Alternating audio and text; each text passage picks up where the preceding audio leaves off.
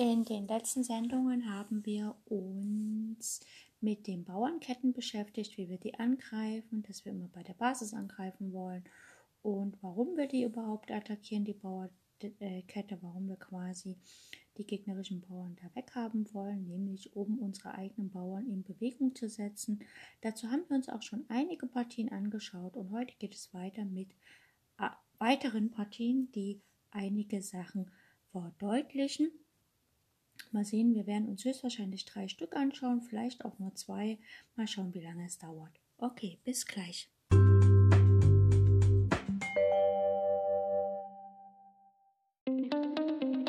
Herzlich willkommen auf meinem Podcast Schachradio bzw. Schach on Air. Ich freue mich sehr, dass ihr wieder eingeschaltet habt und wünsche euch ganz viel Spaß mit der heutigen Folge.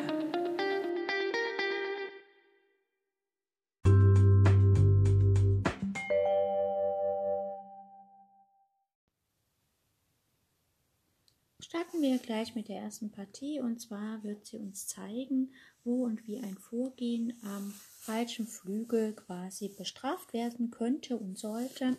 Die Partie wurde gespielt von Karel Oboczewski, ich hoffe, ich habe ihn richtig vorgelesen, gegen Aaron Nimzewitsch in Marienbad, also Maria Lanske Lasny 1925. Los geht es hier mit D4 also der Darmbauer geht einen Schritt nach vorne, aber das muss ich nicht groß erklären, das kann man ja so sehen. Äh, Springer F6, C4, E6, Springer C3, Läufer B4.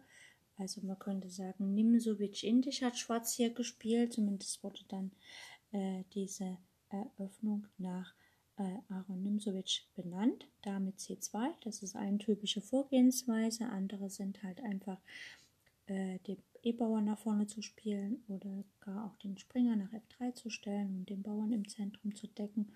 Oder äh, was seltener gespielt wird, ist, dass man direkt mit A3 den Läufer befragt, weil man spielt ja damit C2, um nach dem Befragen des Läufers einfach, wenn auf C3 getauscht wird, mit der Dame zurückschlagen zu können.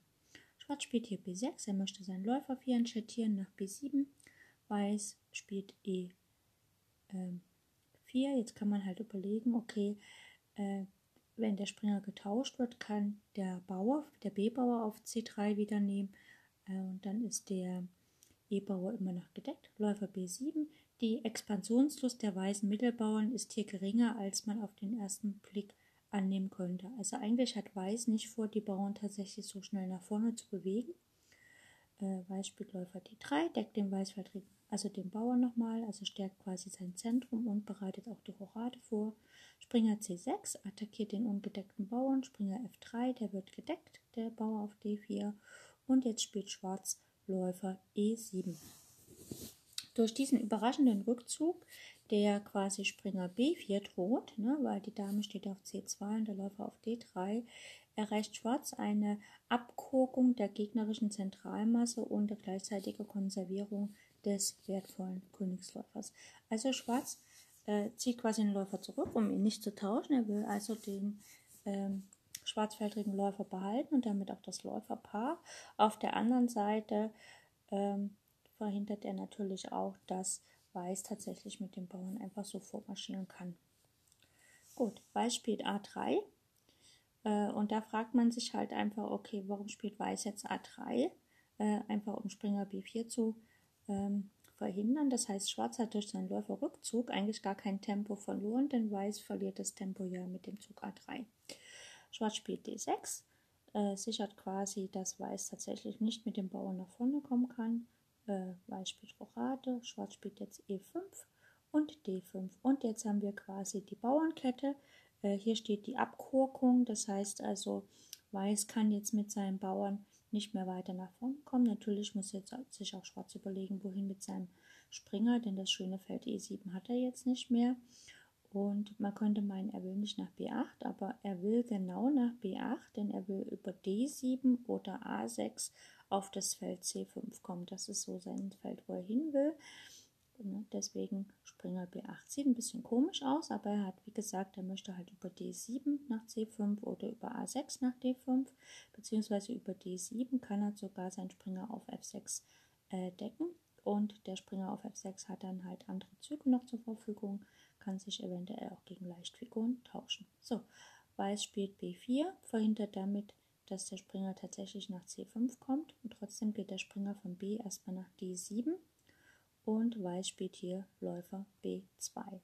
Die Bauernkette, ne, die wir hier haben, also E4, D5 von Weiß und von Schwarz E5, D6, verlangt das Spiel, das äh, verlangt von Weiß eigentlich C4 zu 5 spielen, nach genügender Vorbereitung. Ne? Das muss die äh, schwarze Wurzel angegriffen werden der Bauernkette, denn von den Zweien dank D4 4D5 entstandenen Kriegsschauplätzen. Ne? Also es sind ja jetzt zwei Kriegsschauplätze. Einer ist halt dieser eingeschränkte Flügel von äh, Schwarz, das ist der Darmflügel. Und äh, der andere ist halt das Zentrum direkt. Äh, ist nur der eine brauchbar, nämlich der Angriff gegen die Basis auf D6. Der andere theoretisch mögliche Kriegsplan, nämlich ein Aufmarsch der Figuren gegen durch D5 eingeengten Flügel, also hier gegen den Darmflügel. Dieser Plan ist wegen des Vorhandenseins des Sperrsteines auf C4 als im Keime erstickt zu betrachten. Ne, also äh, hier steht ja eine Figur auf C, also von Weiß halt auf C4 und da kommt er halt nicht weiter. Ne? Der hier einzig brauchbare Kriegsplan C4, C5 war aber durch H3 Nepsläufer E3 vorzubereiten. Also eigentlich hätte Weiß hier statt Läufer B2 einfach mal H3 spielen sollen, einfach damit der Springer nicht äh, nach G5 kann, äh, nach G4 kann von Schwarz, der Springer von F6.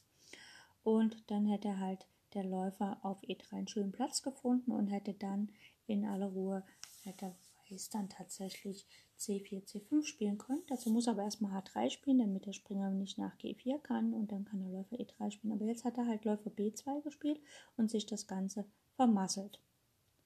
Ne? Also er hätte quasi statt Läufer B2 einfach H3 spielen müssen. Dann kommt halt äh, von Schwarz H6, das ist noch so ein bisschen die beste Chance. Dann kommt Läufer G E3, dann spielt Schwarz halt G5, weil er muss ja am anderen Flügel spielen.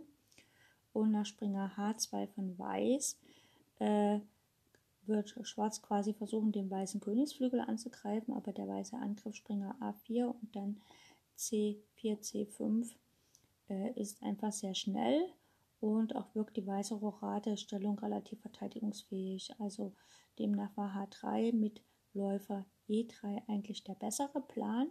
Wie gesagt, hier hat Weiß halt Läufer B2 gespielt, Schwarz setzt fort mit Rochade und Weiß setzt fort mit Springer E2. Und wir sehen schon, eigentlich der Läufer auf D3, es wäre schön, wenn der ein Bauer wäre, ne? aber er ist halt kein Bauer, er ist halt ein Läufer. Die weißen Figuren verlassen jetzt den Darmflügel, um nach dem anderen Flügel zu wandern. Also die wollen jetzt am Königsflügel angreifen. Durch diese Wanderung wird aber auch eine die eigene Zentralwirkung verringert, denn bei der Stellung des Springers auf C3 könnte C6 durch D schlägt C6 beantwortet werden, wenn der Springer da steht, weil dann kann er ähm, und der Springer C3 fixiert quasi dann den Vorpostenpunkt D5 sogar äh, ist aber der Springer C3 verreist, also jetzt nach E2 gegangen, so gewinnt der Vorstoß von Schwarz C7, C6 an Wucht.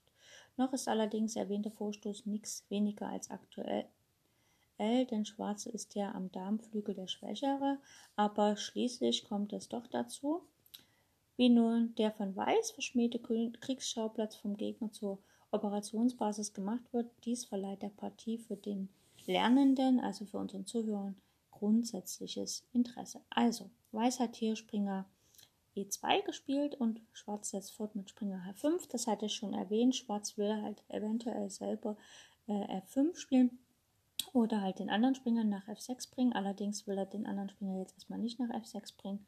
Äh, beziehungsweise kann er natürlich den äh, Springer von H5 äh, auch nach F4 stellen und dann, ähm, ja, aber er wird höchstwahrscheinlich wir werden schauen. Dame D2.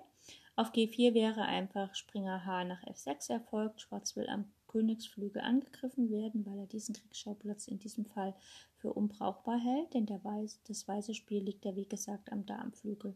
Also Schwarz will eigentlich, dass Weiß hier G4 spielt, denn dann hat, kann er ja wieder Springer H nach F6 spielen und er kann dann natürlich, äh, schwächt sich ja Weiß, indem er Bauern am Königsflügel nach vorne schiebt. So, also nach Springer H5 hat im 14. Zug Weiß Dame D2 gespielt, folgt immer nach dem Plan, alles auf den Königsflügel zu werfen. Schwarz spielt G6.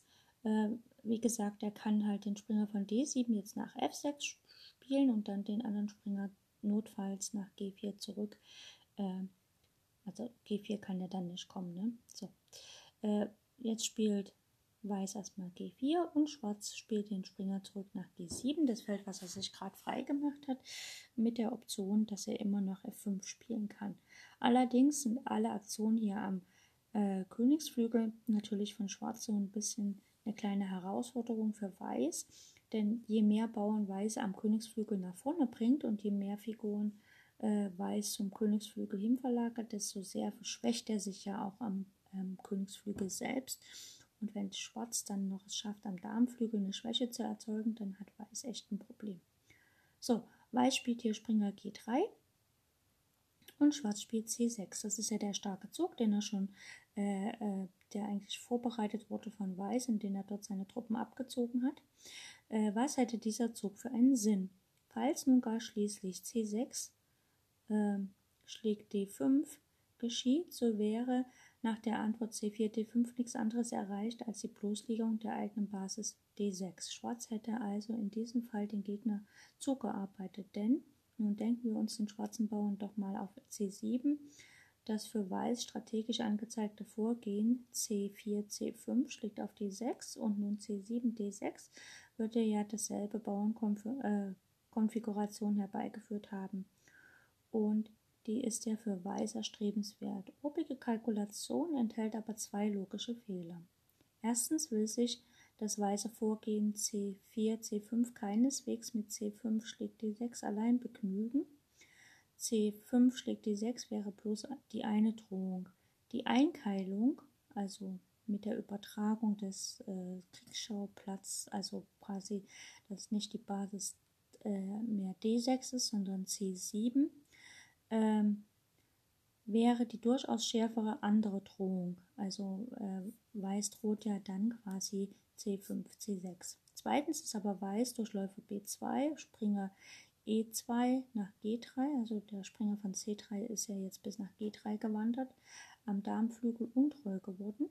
Dem Darmflügel untreu geworden. Die gerechte Strafe besteht also gerade darin, dass Schwarz dort jetzt anfängt zu spielen. Ne? Also Weiß hat er seine Figuren zum Königsflügel bewegt und da hat natürlich Schwarz ergreift jetzt die Chance, um selber am Darmflügel zu spielen, was natürlich auch logisch ist. So, ähm, Weiß spielt Dame H6, also folgt wirklich sein Plan, dort ähm, am Königsflügel zu spielen. Es bedroht halt Springer G5 und dann äh, Matt auf H7 ist leicht abzuwehren mit Springer F6. So, Schwarz spielt weiter am Darmflügel, Turm C8 und Weiß spielt Turm AC8. Und was jetzt folgt, ist ein äh, äh, schwierig zu findender Zug. Also der Zuhörer kann ja mal überlegen, ob er den Zug selber findet. Was kann Schwarz jetzt spielen, wenn er seiner Strategie treu bleibt, dass er jetzt halt am Darmflügel äh, das Ganze aufrollt.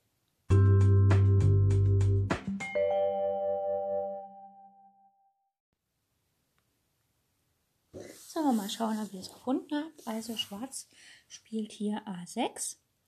Äh, ein sehr schwieriger Zug, also schwierig zu finden, denn also es stellt jetzt Weiß vor einige Probleme. Denn wenn Schwarz nach Turm AC1, sagen wir mal C schlägt D5 gespielt hätte, könnte einfach E schlägt D5 äh, passieren. Das heißt, Schwarz würde, äh, Weiß würde die C-Linie geschlossen halten, dafür aber die E-Linie öffnen. Und Schwarz erhielte freilich je nach mittels F5 und G schlägt F5, G schlägt F5 zwei mächtige Bauern ne, auf der E- und F-Linie. Aber nach König H1 mit Turm G1 stünde Schwarz schlecht, denn die Beweglichkeit der E- und F-Bauern erwiese sich nämlich als illusorisch, während der weiße Königsangriff von Wirklichkeit erfüllt wäre. Schwarz will also äh, C schlägt D6 spielen in einem Moment, da E schlägt E4 schlägt D5 nicht funktionieren würde. Also er würde halt danach warten, um den C-Bauern zu spielen. Und deswegen spielt er jetzt noch nicht C schlägt D5, sondern er wartet noch ab und spielt halt einen Zug, der ihm sowieso dienlich ist, also den er sowieso machen wollte, nämlich den Zug A6. Denn er plant ja, er kann halt auch einfach mal äh, im rechten Moment B5 spielen. Turm F geht nach D1. Äh, Weiß spielt halt den Turm der Dame gegenüber. Das ist immer so ein taktischer Moment. Und Schwarz verdoppelt erstmal seine Schwerfigur nach der C-Linie mit Turm C7. Jetzt greift Weiß weiter am Königsflügel an, also er unterschätzt total die Lage am Damenflügel mit H4. So, jetzt ist das Problem, dass ähm, nach H4 der Zug äh, E schlägt D5 nicht mehr so richtig funktioniert, ne? weil einfach äh, durch H4 halt der Punkt G4 weiter geschwächt wurde und so geht halt einfach äh, E schlägt D5, da folgt einfach Springer F6 und der Bauer, also die Figuren hängen einfach mal. Äh, der Bauer auf G4 ist halt nicht mehr so leicht zu decken und wenn er wegzieht, kann halt der Springer nach G4 gehen und die Dame ist halt dann angegriffen, was dann auch nicht ganz so schön ist für Schwarz. Ne? Und dann bleibt aber immer noch der Durchbruch B6, B5 bleibt halt dann immer noch in der Luft. Also A6 war eigentlich ein Abwartezug bzw. ein Vorbereitungszug auf den Zug B6, B5 und hat natürlich äh, auf einen weißen Fehler gewartet, der dann natürlich auch prompt geschah durch H4. So, Weiß schlägt jetzt also auf D5, C schlägt D5, äh, Schwarz schlägt auf D5, C schlägt D5 und Weiß bleibt nichts anderes übrig, außer mit dem C-Bauern zu schlagen. Das heißt also, Schwarz hat sein Ziel erreicht, er konnte wirkungsvoll äh, die C-Linie öffnen und er tauscht auch gleich ein Turmpaar, nämlich Turm schlägt C1 und Weiß spielt auch Turm schlägt C1 und jetzt kann Schwarz halt einfach Springer F6 spielen. Das Ziel ist halt einfach, dass die Dame nach D7 kommt, damit der Turm nach C8 kann. So, äh, jetzt spielt Weiß Springer H2, aber schauen wir mal, wenn Weiß Springer G5 gespielt hätte, es drohte hier Matt auf H7, falls wir den Springer von F6 ablenken können, dann spielt Schwarz halt Dame D7. Ne, jetzt hängt der Bauer auf G4 und nach F3 kommt halt Turm C8. Das heißt also Dame D7 erfolgte sogar noch mit Tempo. Und die Dame ist quasi durch Läufer F8 gerettet. Ne, also äh, wenn der Läufer nach F8 geht, dann ist ähm, die weiße Dame äh, quasi gefährdet und die schwarze Dame hat ja genug Felder. Ne? Also Läufer F8 und die weiße Dame hat keine Felder mehr, die weiß gar nicht mehr wohin, denn der Springer zieht einfach weg, zum Beispiel nach E8 und dann hängt einfach mal die weiße Dame, das ist ein bisschen sehr schlecht. Deswegen kann Weiß hier den Springer G5 spielen, er muss ja das, die Diagonale frei für die Dame lassen und er spielt deswegen Springer H2. Also hier ist die Partie immer voller Taktik. Und alles dreht sich immer, alles äh, rennt um diese Bauernkette drumherum. So, Schwarz spielt König H8. Die Idee ist einfach Springer G8 und da muss die Dame weichen. Ne, man will ja die Dame da nicht ewig stehen lassen. Die weiße Dame schwebt in Lebensgefahr, denn nach König H8, wenn dann äh, Weiß F4 spielt, was ein ziemlich dämlicher Zug ist, folgt einfach Springer G8 und dann ist die Dame sozusagen gefangen. Hier muss die Dame also gleich weichen. Dame E3 entscheidet sich weiß, äh, den Bauern hier anzugreifen. Jetzt geht natürlich von äh, Schwarz nicht der Zug Dame D7, sondern man muss ja erstmal den Bauern ein bisschen decken. Das kann man mit Springer D7 machen. Äh, Weiß spielt dann Springer F3 und Schwarz spielt wieder Springer F6. Jetzt hängt wieder der Bauer auf G4 und Weiß spielt Springer H3. Jetzt könnte man denken, okay, wir machen hier wieder äh, äh, immer hin und her und quasi in Dauerschach. Äh, der Springer geht jetzt nach G8 von F6 und Weiß spielt G5. Äh, verhindert damit den Zug F5 wahrscheinlich, aber Schwarz spielt trotzdem F6. Dieser nun kräftig einsetzende Königsflügelangriff ist parteigeschichtlich äh, als der sekundäre aufzufassen, denn eigentlich angepackt hat Schwarz seinen Gegner durch C6 und weil sich Weiß durch C6 angepackt fühlte, deshalb sah er sich dazu veranlasst, den Gegenangriff zu beschleunigen durch H2, H4. Diese Beschleunigung schuf neue Schwächen am eigenen Königsflügel, demnach wäre der Angriff F7, F6 als eine logische Folge des C6-Angriffes zu betrachten.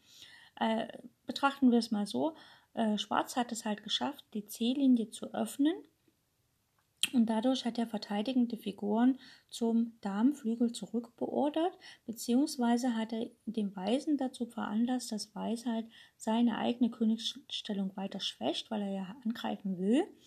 Und äh, diese Schwäche wird halt jetzt ausgenutzt durch den Zug F6.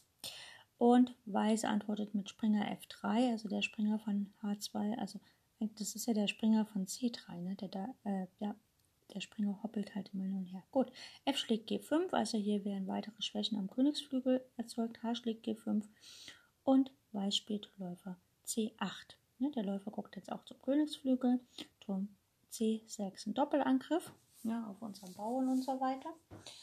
Ähm, kann man aber relativ leicht parieren. Ein geistreicher, geistreicher Rettungszug, der außerordentlich schwer zu parieren ist. Man beachte übrigens, dass die in diesem Moment entstandene Stellung ganz gut aussieht, als ob Weiß immerzu und ausschließlich nur am Darmflügel operiert hätte. Durch C2, C4 und C5 äh, schlägt auf D6, worauf C7, D6 erfolgt sei, während Schwarz sein Heil im einen äh, gegen die Kettenbasis E4 gerichteten Gegenangriff gesucht habe. Der gütige Allmutter Natur es entspricht durchaus nicht ihrer Art, einen jeden begangenen Irrtum gleich unbarmherzig ankreiden zu wollen. Recht häufig drückt sie ein Auge zu und zuweilen gar greift sie mild lächelnd ein und sucht ausgleichend zu wirken. Ein Beispiel. Die Chinesen pflegen seit vielen Generationen die Füße ihrer Kinder verkrüppeln zu lassen, trotzdem kommen die kleinen Chinesen immer wieder mit normalen Füßen zur Welt. Ein weiteres Beispiel die Europäer, also das mit den Chinesen ist halt, weil das bei denen ein Schönheitsideal ist, kleine Füße zu haben.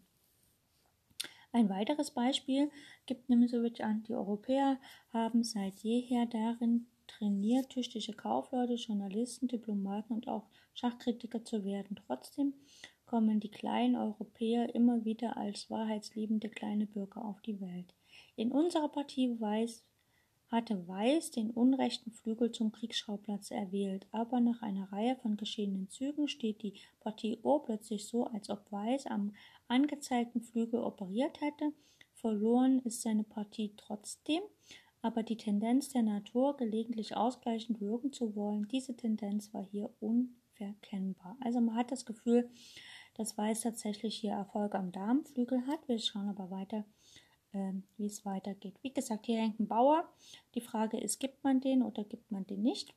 Äh, denn Weiß kann der leider jetzt, also könnte halt probieren, noch äh, C5 zu spielen. Äh, Schwarz könnte versuchen, C5 zu spielen, will er aber nicht machen. Er spielt einfach Läufer D7. Ähm, nach Turm schlägt B6 würde halt Turm schlägt F3 das Qualitätsopfer äh, erfolgen, was sehr chancenreich ist, weil das, wie gesagt, noch ein Verteidiger vom weißen, da äh, vom weißen Königsflügel entfernt und Schwarz kann dann tatsächlich den Königsflügel angreifen. Wenn die Dame zurücknimmt, schlägt ja schon mal der Läufer den Bauern auf G5 und dann hat Schwarz relativ gute Aussichten. Demzufolge spielt Weiß hier nicht Turm B6, sondern Läufer schlägt A6 und Weiß äh, nimmt, äh, ja, Weiß opfert quasi die Qualität. So, Schwarz spielt Läufer schlägt C6, D schlägt C6 und dann blockiert das Schwarz mit Dame C7, dem Bauern. Ne, dem, äh, Schwarz will ja nicht, dass der Bauer durchgeht. Und Weiß festigt erstmal den Bauern mit B5. Und jetzt ist eigentlich obwohl wir jetzt sagen, naja, die Dame hält hier diesen äh, gedeckten Freibauern auf, ne, um durchzumarschieren. Und die Dame ist auch verpflichtet, den Bauern auf B6 zu decken. Also das heißt, unsere wertvollste Figur ist hier mit kleinen Aufgaben am Damenflügel beschäftigt, wo man sagen kann, das ist für Schwarz gar nicht so gut. Und dennoch ergreift Schwarz jetzt die Zeit, äh, einfach H6 zu spielen. Dieses Bauernopfer schafft meine frühe Fähigkeit, sonst wären die Opferungen auf D6 oder E5 möglich gewesen.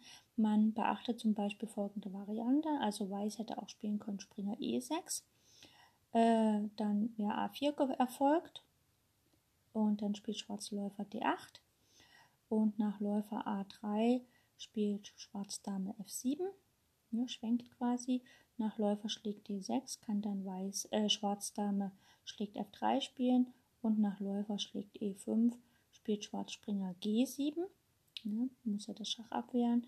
Und dann kommt Dame F3 und äh, Dame schlägt F3 mit Turm schlägt F3 und dann kann äh, Weiß C7 spielen. Das wäre also äh, nicht ganz so schön gewesen für Schwarz. Deswegen hat sich Schwarz hier für ein Bauernopfer entschieden, H6.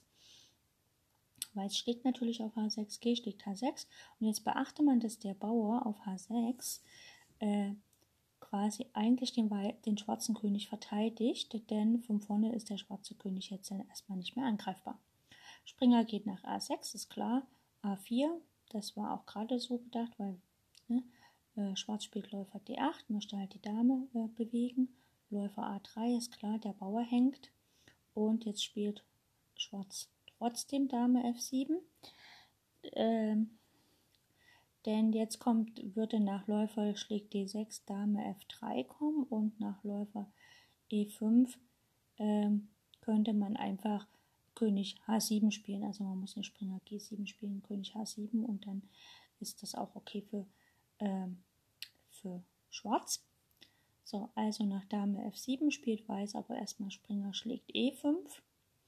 Denn jetzt äh, muss man sich überlegen, opfert man quasi die Qualität zurück und das macht auch Schwarz D schlägt E5, Läufer schlägt F8, Dame schlägt F8 und Schwarz, äh, Weiß spielt hier A5, möchte natürlich den Läufer da befragen. Weiß, äh, Schwarz spielt aber Springer H6. Auch dieses möglich gewordene Eingreifen des Springers hat quasi mit dem Zug H6 zu tun, weil sonst wäre der Springer da gar nicht mehr ins Spiel zurückgekommen. A schlägt B6 und jetzt hat man so das Gefühl, boah, die weißen Bauern sind hier relativ stark am Darmflügel. Springer G4. Äh, die Dame muss ziehen und es wird erstmal C7 gespielt. Und jetzt muss man sich überlegen, was man tut. Ähm, aber Schwarz entscheidet sich für Springer schlägt E3 und nach C8 Dame ne, äh, ja, hat Weiß jetzt seine Dame wieder, aber Schwarz spielt einfach Dame F3, denn der Läufer auf D8 ist ja gedeckt durch den Springer und Beispiel äh, F schlägt E3 und Schwarz setzt fort mit Dame G3 Schach. Und hier hat Weiß dann aufgegeben, denn Weiß hat ja eine ganze Figur weniger. Und äh, von schwarzer Seite wird es jetzt erstmal so viele äh, Schachs hageln, bis die Bauern auf der E-Linie und der Bauer auf B6 quasi geschlagen sind. Ne? Das heißt also, Schwarz schlägt noch den E-Bauern mit gleichzeitigem Schach und dann auch den B-Bauern, beziehungsweise Schwarz kann sich sogar erlauben, beide E-Bauern zu schlagen, also erst den einen und dann den anderen. Das ist halt durch geschickte Schachs ist das halt möglich, weil die Dame und der Läufer, die stehen zu weit abseits und können halt dem weißen König nicht mehr helfen. Und das zeigt wieder mal äh, ganz klar, dass es Schwarz geschickte, also äh, den Fakt geschickt ausgenutzt hat, dass Weiß erst am falschen Flügel, also am ungünstigsten Flügel angegriffen hat, sozusagen seine Kräfte verlagert hat. Da hat Schwarz halt an dem einen Flügel eine Schwäche erschaffen, während Weiß halt so ehrgeizig war und halt am falschen Flügel weiter angreifen wollte und sozusagen dort den eigenen König geschwächt hat. Dann hat Schwarz halt am Darmflügel eine Schwäche geschaffen, wo Weiß halt wieder seine Figuren umlagern musste und dann hat Schwarz halt die Schwächen am Königsflügel ausgenutzt, um dort dann letztlich die Partie für sich zu entscheiden. Und Schwarz hat noch einen anderen Fakt äh, mitgenommen, den wir äh, in der heutigen Zeit vielleicht ein bisschen öfters sogar sehen. Schwarz hat halt einfach ähm, äh, einen kleinen psychologischen Trick angewandt, indem er weiß, äh, quasi eine Stellung vorgegaukelt hat, die besser aussieht für Weiß. Und Weiß hat sich halt in Sicherheit gewegt, was dem natürlich nicht so war, wenn man genauer aufs Brett schaut, aber manchmal, wenn man wenn eine Stellung sich gut anfühlt und gut aussieht, dann vergisst man Varianten zu berechnen. Und das ist hier natürlich leider passiert.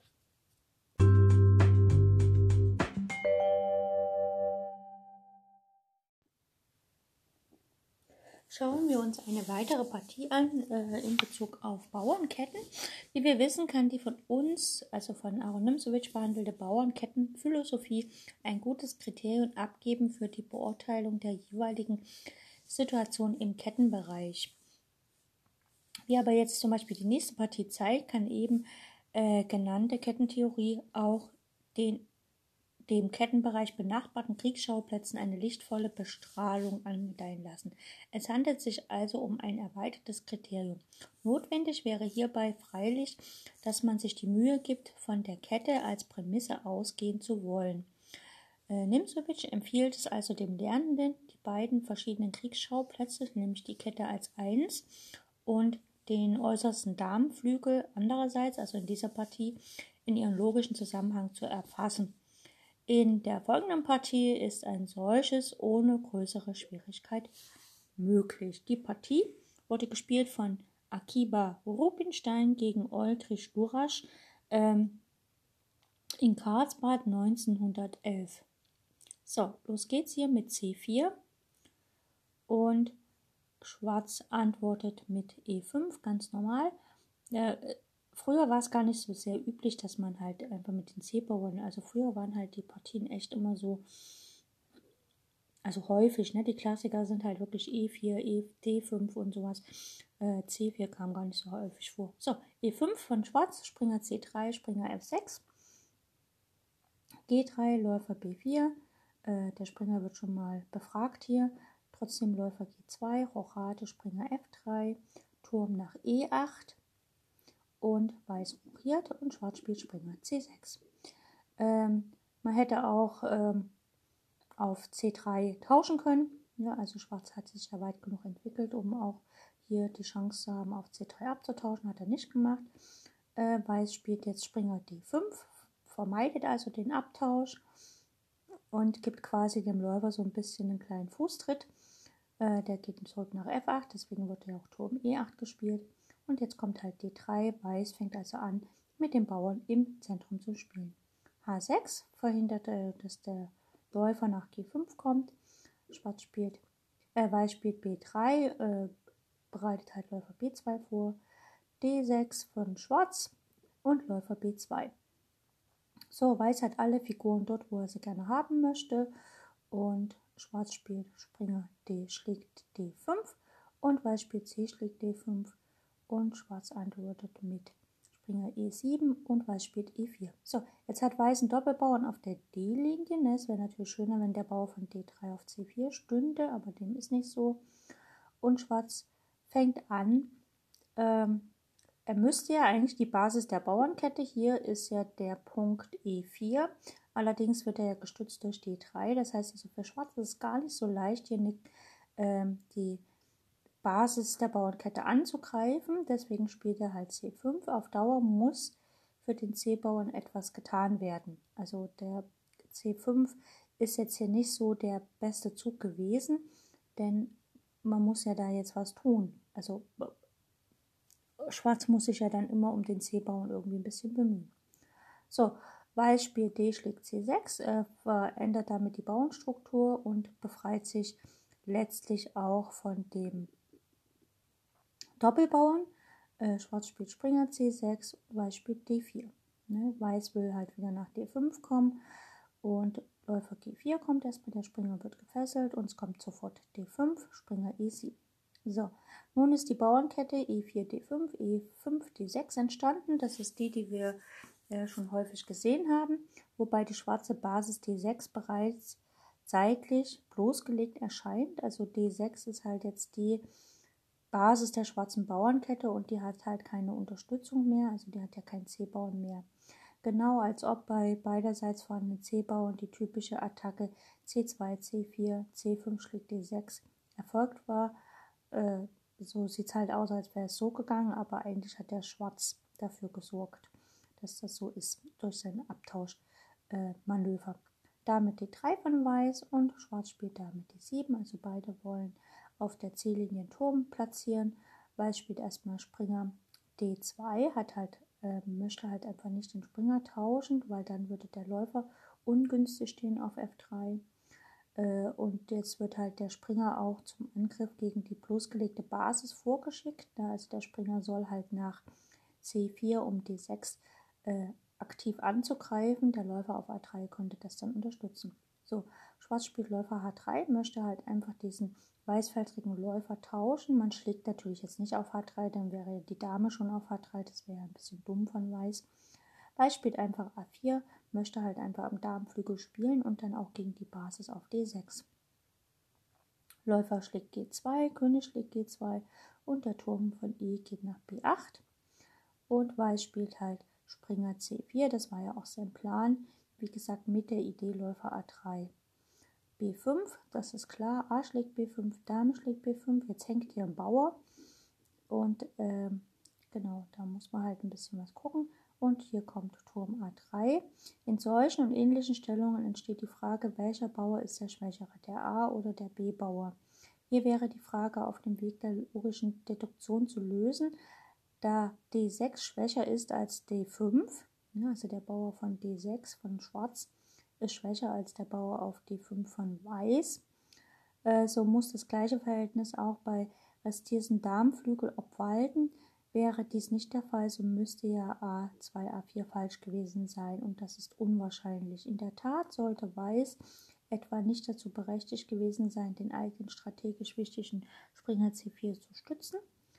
Das wäre ja Nonsens. Nein, also Springer C4 war gegeben, A4 ebenso, also muss B7, B5 zu einer für Schwarz nach wie vor wenig günstigen Situation geführt haben. Der Verlauf der Partie bestätigt die Richtigkeit dieser Denkweise von Nimsovic. Also hier ist halt die Frage, welcher Bauer ist wichtiger, der A7 oder der B3? Und wie gesagt, es scheint so, dass halt der A-Bauer ein bisschen mehr zur Schwäche neigt. Wir werden gleich sehen, wie es weitergeht. So, Schwarz setzt mit Springer G6 fort und bereitet quasi F5 vor, so ein bisschen. Ne? Also eigentlich nicht, eigentlich der Läufer will halt spielen. So, vielleicht wäre einfach Springer C8 ein bisschen besser gewesen. Gut, Turm A nach F1, äh, durch Turm F nach A1. Ne, der, hier geht es halt auf den Bauern. Äh, A6. Jetzt ist er zwar gedeckt, aber die Frage ist halt, wie lange. So, Läufer C1. Der Läufer tauscht halt seinen Platz. Und Turm B7. Also Schwarz möchte weiter auf den B3 spielen. Und hier kommt Läufer E3. Die Frage ist halt, man kann äh, immer so ein bisschen eine kleine Unterbrechung spielen, indem man halt den Springer oder den Läufer nach B6 stellt. Muss man halt schauen. Hier wird erstmal F6 gespielt und Weiß stützt seine Bauern mit F3 ebenso. Alles kein Problem. Die Bauern ergänzen wunderbar den schwarzfeldrigen Läufer. Äh, wenn Schwarz zu F5 kommen könnte, dann stünde seine Partie nicht gar so schlecht. Äh, aber von F5 ist hier keine Rede und Schwarz wird ähm, quasi eingeengt. Äh, Weiß stützt einfach seine Bauern. So, Schwarz spielt hier wieder Springer E7 und Weiß spielt Dame F1. Äh, die Idee ist halt, dass die Dame auf die C-Linie kommt, wobei man da ein bisschen aufpassen muss, denn man will ja, also außerdem ist die Dame dort gedeckt und der Springer kann halt einfach wegziehen. Es droht also Springer schlägt D6. Deswegen spielt Schwarz jetzt doch Springer C8 und Weiß spielt Springer D2 mit der Option halt die Damen zu tauschen. Und äh, da muss ja der schwarze Turm schlagen und dann kann der Springer wieder zurück nach C4. Hier kommt erstmal Dame B4 und Weiß spielt Dame C4. So, jetzt muss Schwarz kann zwar die Dame, also kann die Dame nicht wegziehen, er muss quasi tauschen. Also Dame schlägt C4, Springer schlägt C4. Das heißt, Weiß hat jetzt quasi den Tausch auf C der Damen erreicht und hat sogar das Tempo gewonnen, denn er muss nicht mit dem Springer jetzt nach C4 gehen. Das hätte ja Schwarz schaffen können, indem er selber die Damen tauscht. Ne? Wenn er selber die Damen tauscht, muss der König runter und dann muss Weiß selbst aktiv den Zug Springer C4 spielen. Und so hat es halt Weiß hingekriegt, den Zug Springer C4 zu spielen, ohne dass er den König nachziehen muss. Turm A B8 von Schwarz und Weiß spielt Springer D2, stützt quasi den Bauern nochmal. Äh, jetzt hängt der A6-Bauer, also Turm geht nach C7 und Weiß schlägt erstmal den Bauern auf A6. Man beachtet die meister vielseitige Ausnutzung der Punkte D2 und C4 von den weißen Figuren. So, Schwarz spielt Turm C2, fesselt quasi den Springer. Jetzt ist der Bauer auf ähm, B3 nicht gedeckt. Deswegen spielt äh, Weiß erstmal Turm 6 nach A2, befragt sozusagen den Turm direkt. Wenn jetzt Schwarz nämlich einfach hier schlägt, dann würde er quasi äh, einen Turm verlieren. Ja, wenn er jetzt, also wenn Schwarz jetzt Turm B6 spielt, dann spielt Weiß Turm schlägt C2 und nach Turm schlägt ähm, ja, nach Turm schlägt E3 könnte halt dann Weiß einfach Turm schlägt C8 spielen und selbst wenn dann das Schach kommt, geht halt der König weg und ähm, der Weiße könnte dann auf D, äh, der Schwarze könnte auf D3 noch den Springer schlagen, aber Weiß hat halt dann den kräftigen Zug Turm äh, A1 nach A8 mit Schach, also und der Läufer geht dann verloren von Schwarz. Also das wäre nicht so schön. Deswegen schlägt hier Weiß direkt auf A2 und Schwarz schlägt auch auf A2. Der Rest, der eine Zentralisierung der weißen Königs mit den nachfolgenden geschlossenen Vorrücken der Kampfeinheit Bauer, Springer und König bringt, ist leicht verständlich. Ich werde da jetzt auch nicht weiter drauf eingehen, ich werde es einfach nur vorspielen. Also, Schwarz spielt Läufer E7 und Weiß spielt König F2, also der König zentralisiert sich und dann ist interessant zu sehen, wie Weiß halt quasi gegen die Bauernkette spielt. Und man muss jetzt hier fast sagen, dass Weiß eigentlich gar nicht mehr auf dem Punkt D6 spielt, sondern die Bauernkette äh, anders auflöst, nämlich von vorne. Gut, äh, König F7 von Schwarz, König E2 weiter zentralisiert. Ne? Der König bleibt auf weißen Feldern, denn Schwarz hat einen schwarzfeldrigen Läufer. Man beachte auch, dass Schwarz den schlechten Läufer hat. König E8 von Schwarz, König D3, König D7 und Weiß spielt noch König C3. Jetzt steht er doch auf dem schwarzen Feld. Aber der Bauer ist halt jetzt gedeckt. So, Läufer D8, der Läufer will ins Spiel kommen und jetzt kommt erstmal Springer C4, nimmt dem schwarzfeldrigen Läufer von Schwarz halt Felder. Und äh, C3 ist quasi das Versteck für den König. Und ähm, der Springer auf C4 ist quasi der Brückenbauer. So, weil Schwarz spielt Läufer C7 und jetzt kommt G4 und äh, Läufer D8. Also Schwarz hat gar nicht so viele Möglichkeiten. Turm A6 greift halt den D6 nochmal an und jetzt wird quasi der Läufer auch noch an den D6 gebunden. Läufer C7 und hier spielt Weiß H4, Läufer D8. Jetzt könnte man sagen, der Bauer hängt schon, aber wir wollen ja hier nicht unseren Läufer mitspielen lassen, deswegen spielt Weiß erstmal H5, lähmt quasi alle Bauern und bringt Schwarz sozusagen in Zugzwang. So, Läufer C7, B4, jetzt kann der Bauer langsam vorgehen, Turm B7 und Turm A8. Jetzt muss man halt gucken, was man mit dem Springer da macht.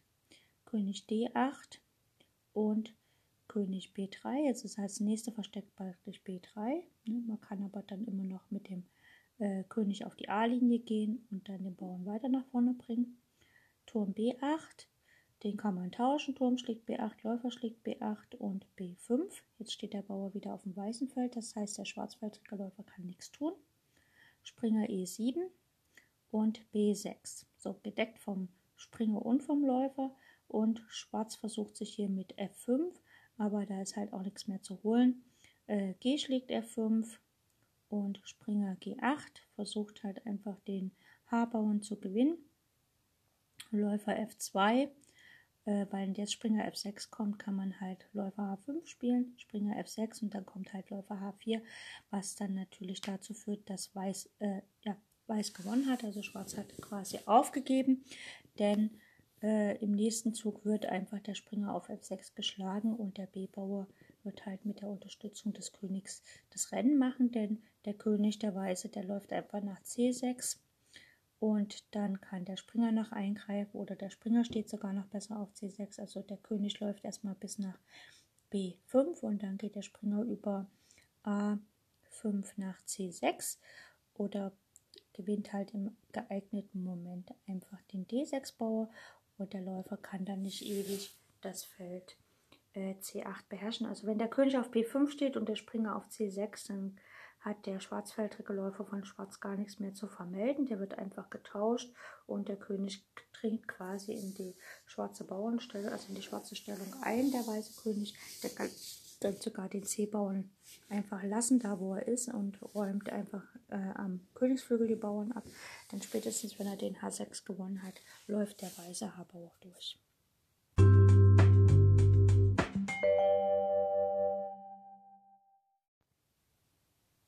So, das sollen für heute erstmal noch zwei Partien gewesen sein.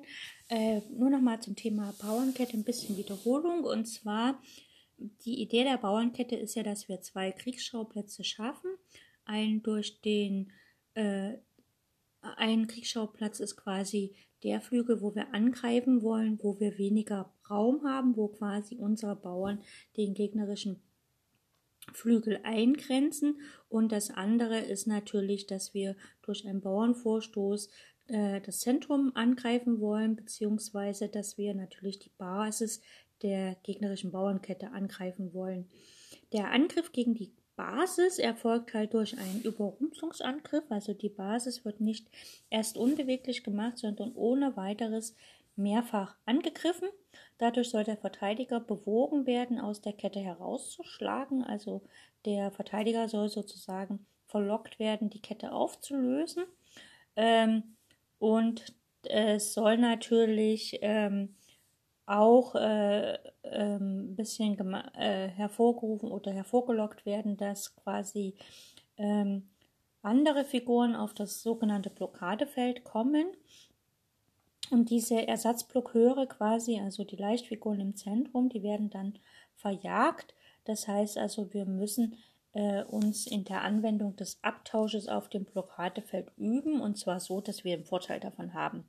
Und durch das ganze Abtauschen oder Herausschlagen des Gegners aus der Kette äh, erreichen wir, dass die eigenen gehemmt gewesenen Bauern dann quasi triumphierend nach vorne gehen können. Also quasi wir mit der Bauernkette also mit unseren Bauern, die in der Bauernkette waren, halt äh, dann quasi eine Bauernwalze machen können. Man kann natürlich auch die Basis äh, belagern, das heißt also die Basis wird als erstes äh, fixiert, also unbeweglich gemacht durch und dann quasi einem konzentrischen Figurenangriff ausgesetzt.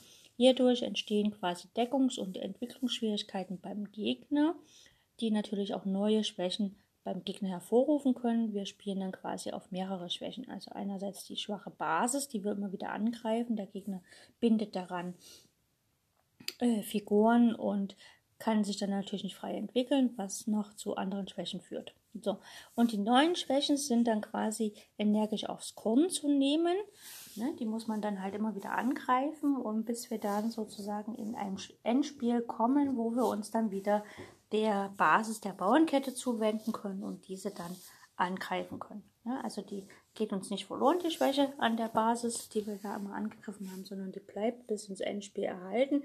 Und selbst wenn wir während des Mittelspiels halt andere Angriffspunkte haben, die wir erfolgreich attackieren, was dann zu Schwächen führt, was möglicherweise auch zu Materialverlust führt beim Gegner, haben wir dann im Endspiel die Chance, immer noch die Basis der Bauernkette in Angriff zu nehmen.